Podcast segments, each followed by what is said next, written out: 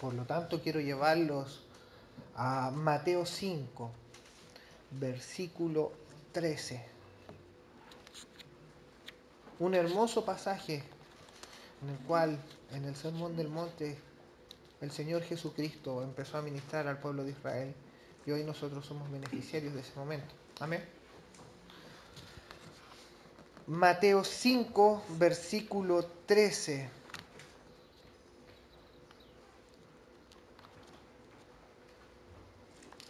Vosotros sois sal de la tierra, pero si la sal se desvaneciere, ¿con qué será salada? No sirve más para nada, sino para ser echada fuera y hollada por los hombres. Amén. Vamos a tener un momento de oración en donde le vamos a pedir al Señor su guía, su instrucción. Padre Celestial, te agradecemos por este tiempo, por este día, Señor, que es tu día, Señor, en que nosotros nos reunimos como congregación adorarte. Durante toda la semana, Señor, hemos preparado nuestros corazones en nuestros hogares, en nuestras familias, para este día, Señor. Te agradecemos, Padre. Y en el momento, Señor, en que tú vienes a entregarnos tu palabra, te pido, Señor, por mí primeramente, Padre, para que mi corazón, Señor, esté dispuesto a lo que tú tienes que hablar y no a lo que yo tengo que decir. Que mis palabras humanas son vacías, Señor, más tú tienes palabras de vida eterna para nosotros, Señor. Guíame, Señor, oriéntame para ministrarlo de forma correcta y, Señor, también te pido a los, por los hermanos, Señor, para que sea esta palabra cayendo en buena tierra. Gracias, Señor. En nombre de Jesús. Amén para aquellos que han faltado o por distintas circunstancias no han estado dentro de las predicaciones que eh, se han dado durante las últimas semanas, hemos visto eh, las bienaventuranzas. Hemos sido ministrados y el Señor nos ha mostrado el carácter que demanda de un creyente. Hablamos respecto a aquellos que son de las bienaventuranzas, los pobres de espíritu, los que lloran, los que tienen hambre de sed de justicia, los que padecen, los que son vituperados por causa de Él, entre otras. Entonces, eh, ya tenemos una idea de que cómo el Señor Jesucristo nos plantea el carácter real de sus hijos.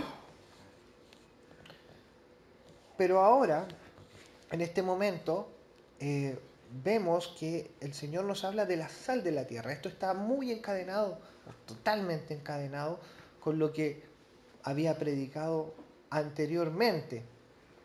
Vemos a un mundo que no solamente en, en, el tiempo de Jesús, sino que el mundo hoy en día se ha vuelto en una espiral de decadencia. Contrario a lo que el mismo mundo cree, contrastando con lo que el mismo hombre eh, siente de sí mismo. El hombre, a medida que avanzan los tiempos, cada vez se vuelve más soberbio pensando y refugiándose en su propia inteligencia, en su propia sabiduría. Desde un tiempo a esta parte, la tecnología nos ha hecho la vida más simple y ha ayudado muchos eh, avances médicos, científicos, pero esto sabiendo nosotros los creyentes que viene del Señor, producto de que la inteligencia viene de Él,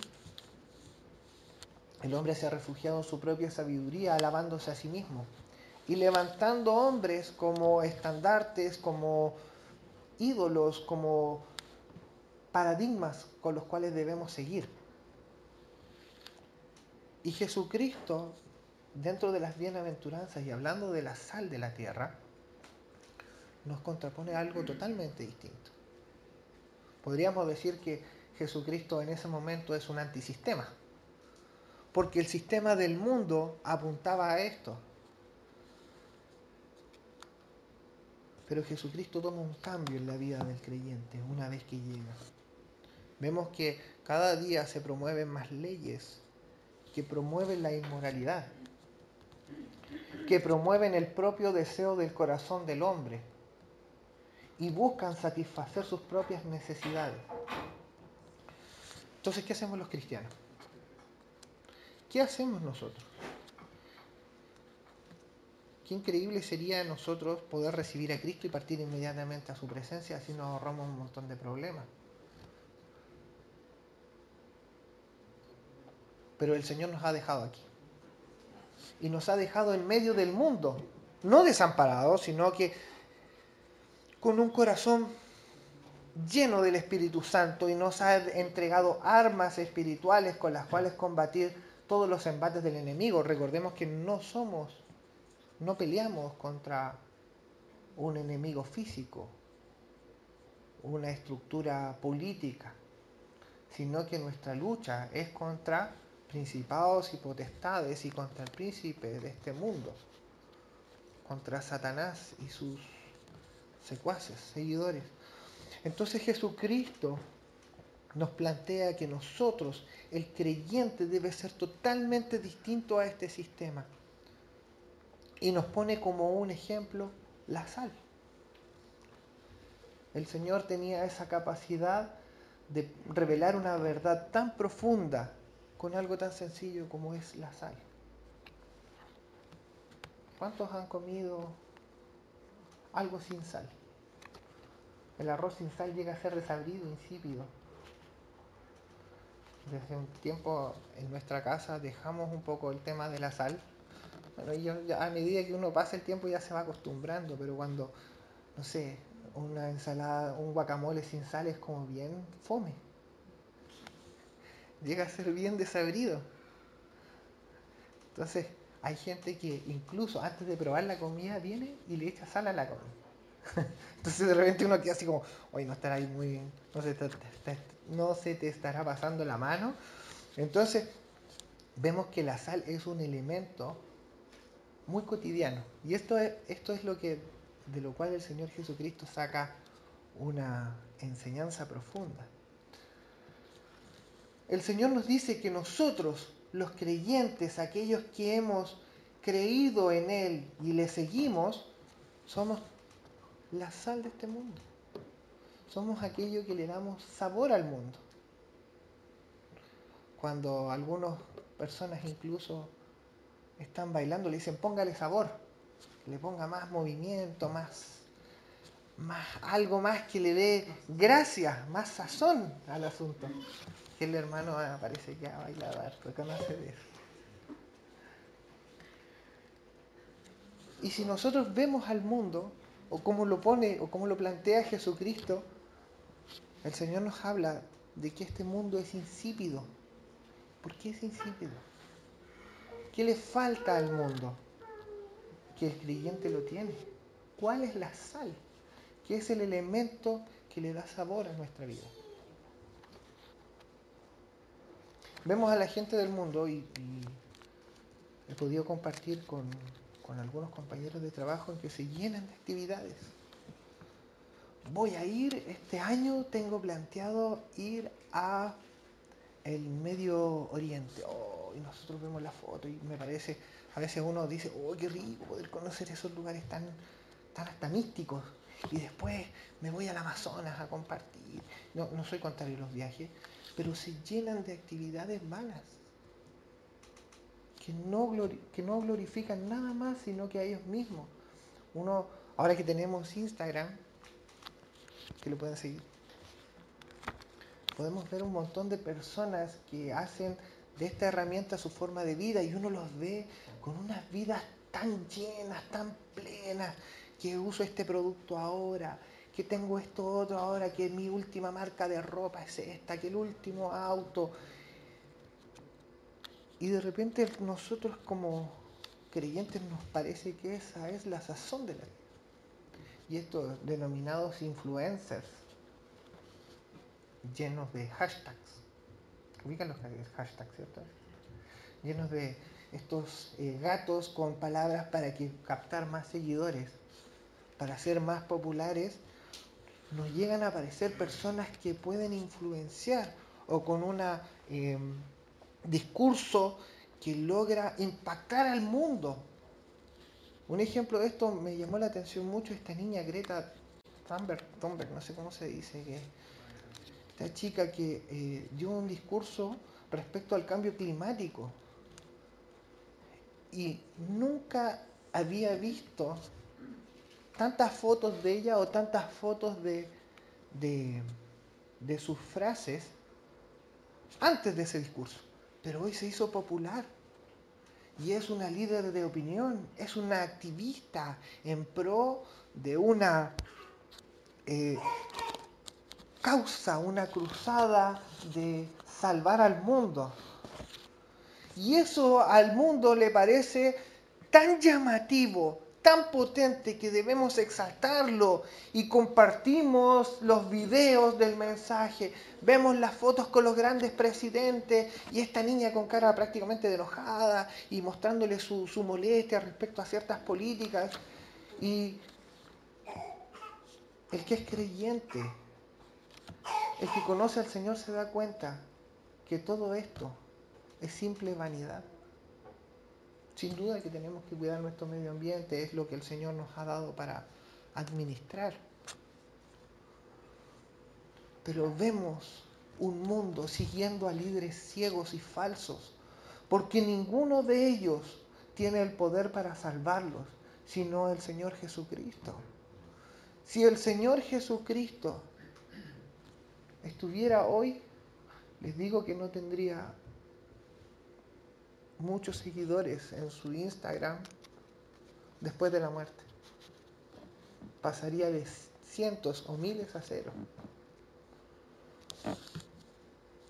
Porque el mundo no está dispuesto a seguir a alguien que tiene un mensaje tan potente y tan iluminador respecto a la vida vana y vacía del mundo como lo tuvo Jesucristo y como lo sigue teniendo al día de hoy.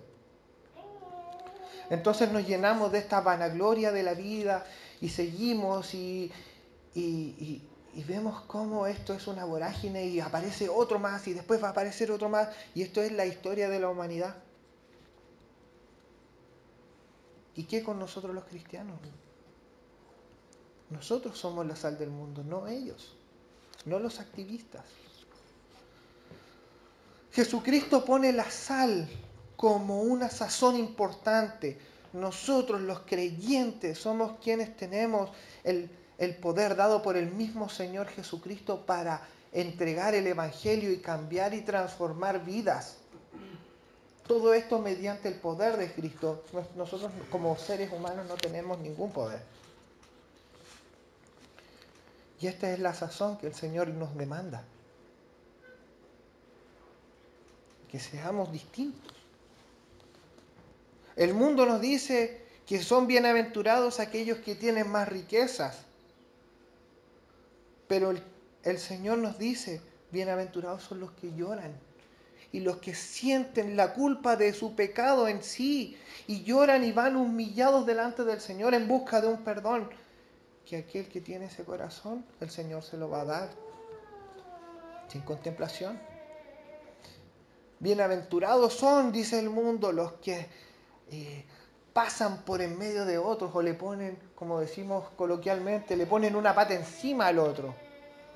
Pero la palabra nos dice que son bienaventurados los pacificadores. Entonces vemos que esta, este estilo de vida es totalmente rechazado por el mundo. Y eso es precisamente lo que Cristo nos mandó a hacer, a salar el mundo a darle un sabor, un sazón a estas personas que no tienen esperanza. ¿Qué hacemos nosotros cuando nos vemos enfrentados a una dificultad? Recurrimos al Señor sabiendo que en algún momento Él nos rescatará y nos salvará de nuestra situación, que por muy difícil que sea, sabremos que tenemos refugio en Él. Y no somos como los que no tienen esperanza. Esa es la sazón de nuestra vida. No está dada en cosas materiales. No está dada en lo que hay en este mundo, sino que está dada en lo que el Señor nos da de forma celestial y espiritual, día tras día. Otra característica de la sal que se usaba en aquel tiempo en Israel, recuerden que ellos no tenían refrigeradores y no tenían esa, posibilidad de congelar las cosas, como hoy nosotros la tenemos. Entonces, todos los productos, eh, las carnes y todo ese tipo de cosas, se salaban con un fin de preservar, de guardar, de mantener en el tiempo este producto. Y esto también es lo que ataca al, el Señor o lo que el Señor nos plantea que nosotros como creyentes debemos ser preservadores de las cosas. ¿Cómo nosotros preservamos al mundo?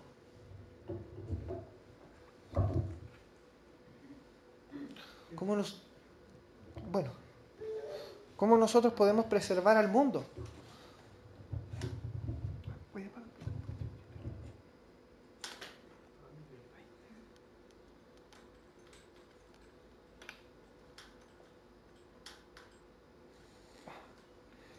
No, Breta. No importa, déjalo. Sí, déjalo. ¿Se sigue escuchando igual o no? Sí. Voy a terminar predicando por acá.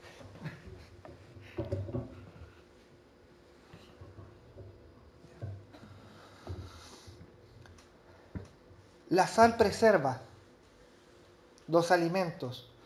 Entonces el, el creyente recibe todas estas bendiciones y muchos nos hemos vuelto amaros de las cosas espirituales. No entregamos. Recibimos y recibimos de la gracia del Señor día tras día. Y en Romanos 14, versículo 7 dice que ningún cristiano, ningún creyente vive para sí mismo. Vivimos para el resto. ¿Cómo nosotros nos vamos a quedar con esta bendición tan grande sin compartirla al mundo? El mundo se está pudriendo, hermanos está colapsando producto de su corrupción y de su capacidad de pecar y de pecar y de pecar y de pecar, sin ninguna contemplación. Mas Dios nos ha puesto aquí para hacer preservar esa condición, para preservar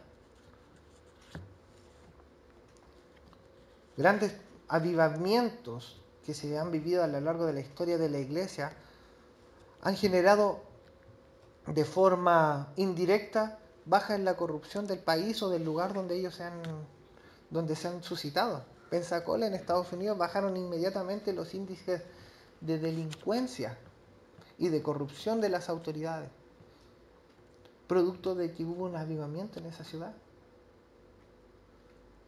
Entonces vemos que no hay sistema político no hay medio de que el hombre pueda cambiar su condición si no es mediante la predicación del Evangelio.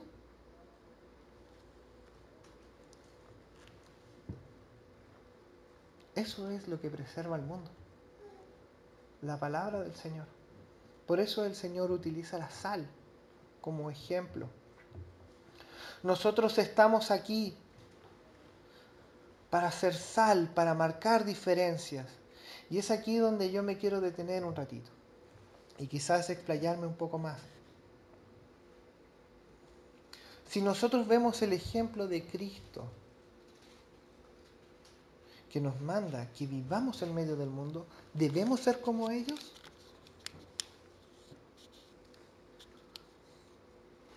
Jesucristo es el gran ejemplo de esto. Él, en su tiempo, los fariseos lo criticaron mucho mucho por el tema de juntarse, y está escrito, con publicanos y con rameras. Porque se juntaba con pecadores, los fariseos lo criticaban mucho y se sentaba en la mesa y entraba en las casas de los eh, gentiles y compartía con ellos. Y para ellos era tremendamente ofensivo esta situación. Y Jesucristo efectivamente compartía de todo con ellos de todo, excepto su condición pecaminosa. Jesucristo jamás perdió la oportunidad de mostrarle a, aquel que estaba al lado de él su pecado y que debía ser, debía arrepentirse de aquella condición. Jamás dejó pasar el tiempo para mostrarle al hombre aquellos con los cuales estaba, incluso con los fariseos, demostrarle esta realidad terrible en la cual se encontraban. Algunos se sentían ofendidos, como los fariseos. Otros se entristecían, como el joven rico. pero aquellos que eran de Él se sentían confrontados con la palabra y sentían como esta espada les, penetraba hasta lo más profundo, al punto de llegar a reconocer su pecado y humillarse delante de Él.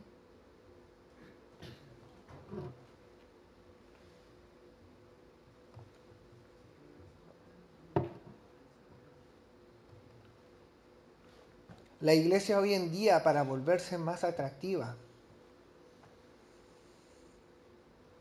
ha olvidado esto. Ha olvidado que efectivamente debemos compartir con la gente del mundo, sino a quién le vamos a entregar este mensaje de salvación. Pero hemos caído en un error y hemos transado. Y a veces nuestros cultos son, sí, estuvo fome el culto. Yo creo que si le ponemos más ritmo, no sé, una banda de, de vientos, y hacemos un espectáculo más atractivo para la gente, quizás logremos.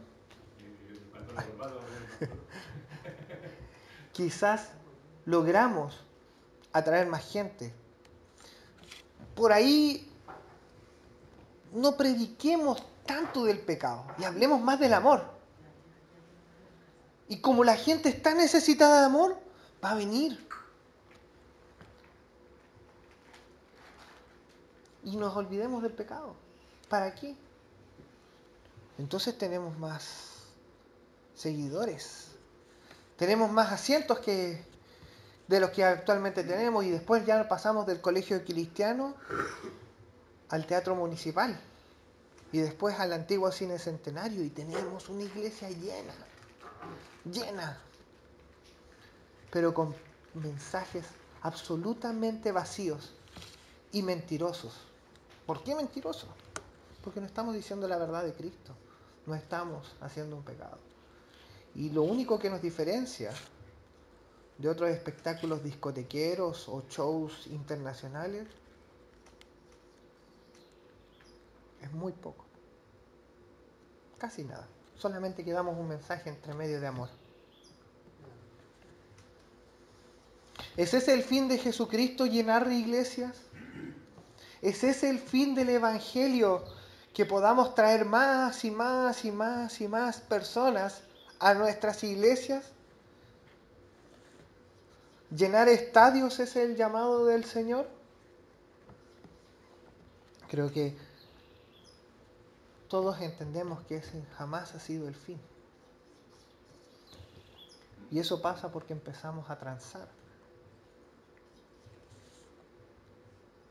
En nuestra vida ¿Hemos transado el ser la luz?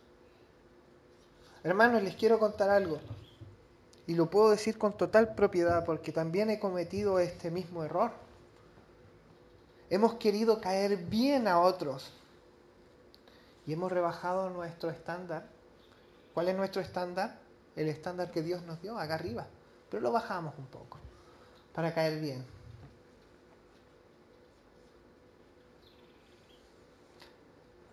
Aquellas bromas que pueden resultar indecentes. La escuchamos y al principio nos sorprendemos, pero después vamos esbozando ciertas brisas. Y ya después nos reímos con aquellas cosas que no son del Señor, sino son del mundo. Hermanos, el mundo nos habla de que debemos cuidar el de los derechos humanos, los derechos del niño, de un montón de cosas. Déjenme decirles que lamentablemente estos estándares están absolutamente por abajo del estándar que dio el Señor. Si leemos los diez mandamientos, hermanos, nos vamos a encontrar con una realidad de que son muy pobres las leyes que nosotros hacemos comparadas con la ley del Señor. Son muy pocas. Se nos hace pequeño nuestra propia legislación comparada con la del Señor. El creyente que empieza a transar el mundo tenga la clara certeza que van a ser humillados por el príncipe de este mundo. Un mundo que no los quiere, mis hermanos, que aborrece la santidad que el Señor ha puesto en cada uno de sus corazones. Sería ridículo si yo doy mi vida por una causa y que esa misma causa me aborrezca a mí. Pero eso es lo que hacemos muchas veces cuando empezamos a ceder. Con un fin de, ser aceptado, con un fin de caer bien, con un fin de, de no ser llamado el santito religioso, el santurrón, el canuto.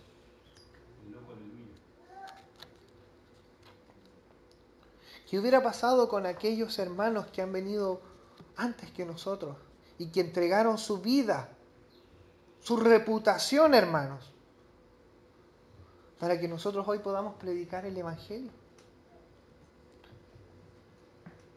¿Cómo avergonzamos? hace un tiempo atrás Warry habló de los trabajadores de segunda paga. ¿Se acuerdan de ese mensaje? De que hubieron muchos que hicieron casi todo el trabajo y nosotros llegamos a última hora a recibir y recibimos la misma paga. Yo me siento ya de como de los tercera, cuarta paga, porque de verdad han habido muchas personas que entregaron todo por la causa de Jesucristo. Y nosotros deshonramos ese trabajo que durante años hicieron, haciendo simplemente una transacción con el mundo. El que es amigo del mundo no es amigo de Dios. Y el que es amigo de Dios no es amigo del mundo. En sus casas, hermanos, han transado el mensaje de Jesucristo.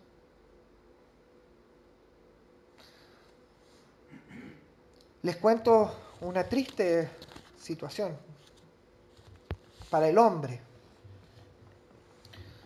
Quiero leerles Mateo 10, versículo 34. No lo busquen para hacer un poco más... se los voy a leer yo, después los, los buscan en sus casas. Jesucristo les dice, no penséis que he venido para traer paz a la tierra, no he venido para traer paz, sino espada. Porque he venido para poner en disensión al hombre contra su padre, a la hija contra su madre y a la nuera contra su suegra. Y los enemigos del hombre serán los de su casa. Entonces el mensaje de Jesucristo es totalmente divisorio. ¿En qué sentido? Si yo no le estoy predicando a mi familia el mensaje de verdad y estoy transando con ellos para no enojarme, estoy cayendo en lo mismo. Permito conductas en mi casa que no son reales en la Biblia para que sigan yendo al Señor, sigan yendo a la iglesia, perdón. ¿Permito eso? Porque si yo permito eso, amados, estoy transando.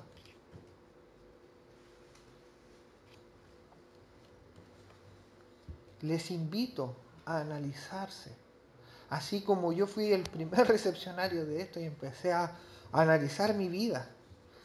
¿He transado el mensaje del Señor para mantener una paz falsa y vacía a mi alrededor? ¿Para que otros no se enojen conmigo? ¿He decidido ser amigo de personas que me aborrecen? Déjenme darles el último diagnóstico que el Señor les da en el pasaje que anteriormente les leí. Si la sal se desvaneciere, ¿con qué será salada? No sirve más para nada, sino para ser echada y hollada por los hombres. Hermanos, si ustedes no son sal, lamentablemente les tengo que decir que no sirven para nada en el reino. Y este mensaje por años en muchas iglesias ha sido callado porque nos duele, nos incomoda, nos pica, porque nos vemos enfrentados a nuestra propia realidad y la luz del mundo nos ha alumbrado. Entonces tenemos dos opciones. o la aceptamos y nos rendimos ante la luz del mundo que es Jesucristo, nos rendimos ante la sal del mundo que es Él, o nos hacemos oídos sordos a aquello.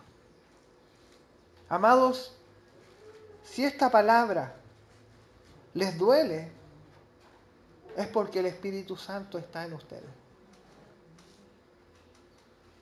Qué buena esperanza tenemos.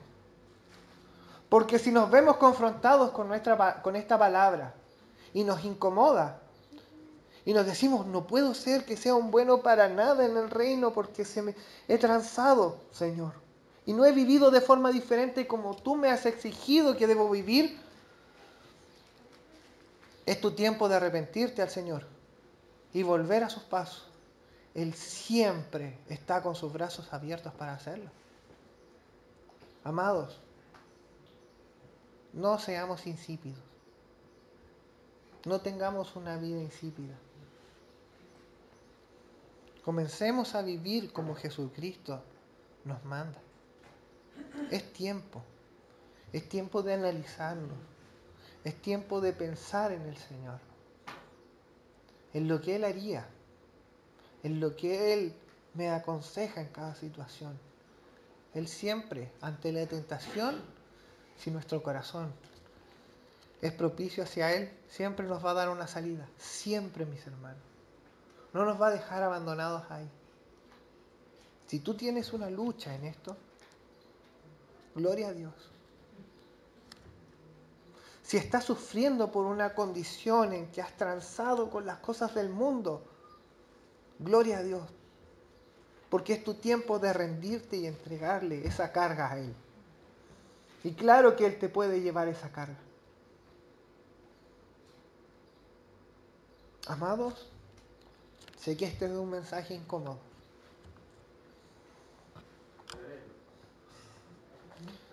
Sé que es una verdad difícil de asimilar. Sí lo sé yo que me he visto confrontado con esta palabra. Me imagino cómo también se sienten ustedes. Por ahí me hubiese gustado predicar de otras cosas.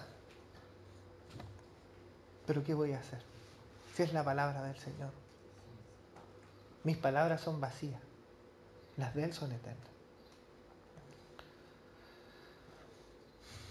Amados, no rebajemos el estándar del Señor.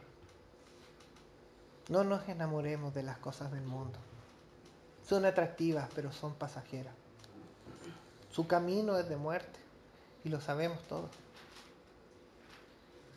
Si nosotros entregamos todas las cosas en sus manos seremos efectivos. Creo que es el sentir de cada uno ser efectivo en las manos del Señor.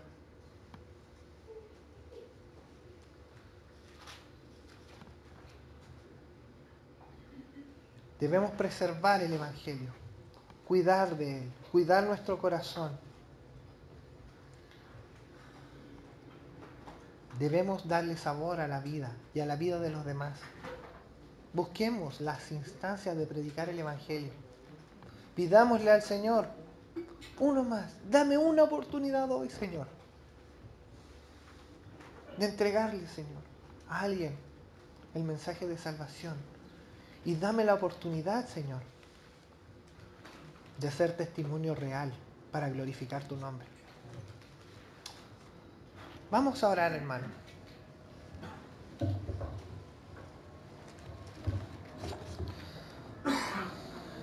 En su asiento tenga su reflexión. Permitamos que el Espíritu Santo escudriñe hasta lo más profundo de nuestro corazón y nos revele la verdad. Esa verdad incómoda que no queremos escuchar. Esa verdad que no nos gusta, pero que sigue siendo verdad.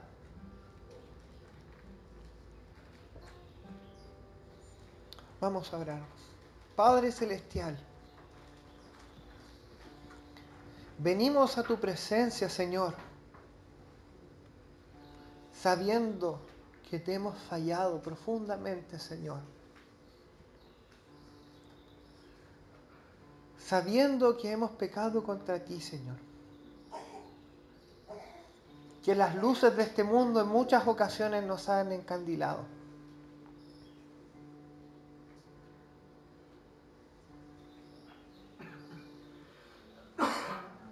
Y que hemos abandonado el camino de la verdad que tú nos trazaste.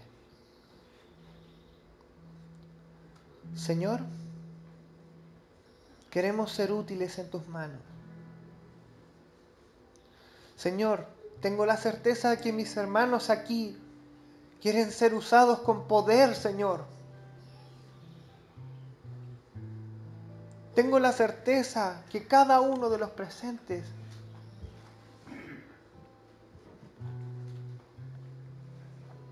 quieren ser útiles para el reino. Pero para eso debemos reconocer nuestras fallas, Señor. Ayúdanos, Señor, ante el momento en cuando el enemigo presente esa tentación, Señor. Que vez tras vez, Señor, hemos caído, caemos, volvemos a ti, caemos, pero queremos, Señor, encontrar tu victoria. Porque esa victoria ya nos la entregaste hace muchos años atrás, Señor, en la cruz del Calvario. Queremos recibirla, Señor. Y queremos que día tras día, Señor, tú nos analices. Queremos permitir que el Espíritu Santo more en medio de nosotros. Y que cuando haya pecado, escuchar su palabra y rendirnos ante tu cruz. Y ser lavados una vez más por tu sangre, Señor. Gracias Señor por poner en nosotros un corazón humilde, un corazón moldeable Señor.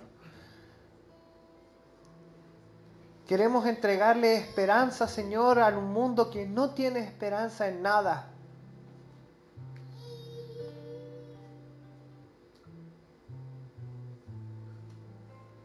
Que nuestra vida sea un reflejo Señor de ti de tus mandamientos, de tu obra, de esa obra que transforma corazones, Señor. Vamos delante de ti, Señor, con esta actitud. Padre Celestial, sabemos que nos recibes con los brazos abiertos, como el Hijo pródigo, Señor, que cuando fue delante de ti, reconoció su error. Y el Padre lo lavó, lo limpió y le dio vestiduras nuevas y puso sobre él un anillo, que es la marca de pertenencia, Señor. Señor, te pertenecemos y queremos vivir, vivir como tal, Señor. Límpianos, Señor, una vez más. Lava, Señor, nuestras culpas. Gracias, Señor, porque encontramos perdón en ti. Todo esto te lo pedimos en el nombre de tu Hijo glorioso, Jesucristo. Amén.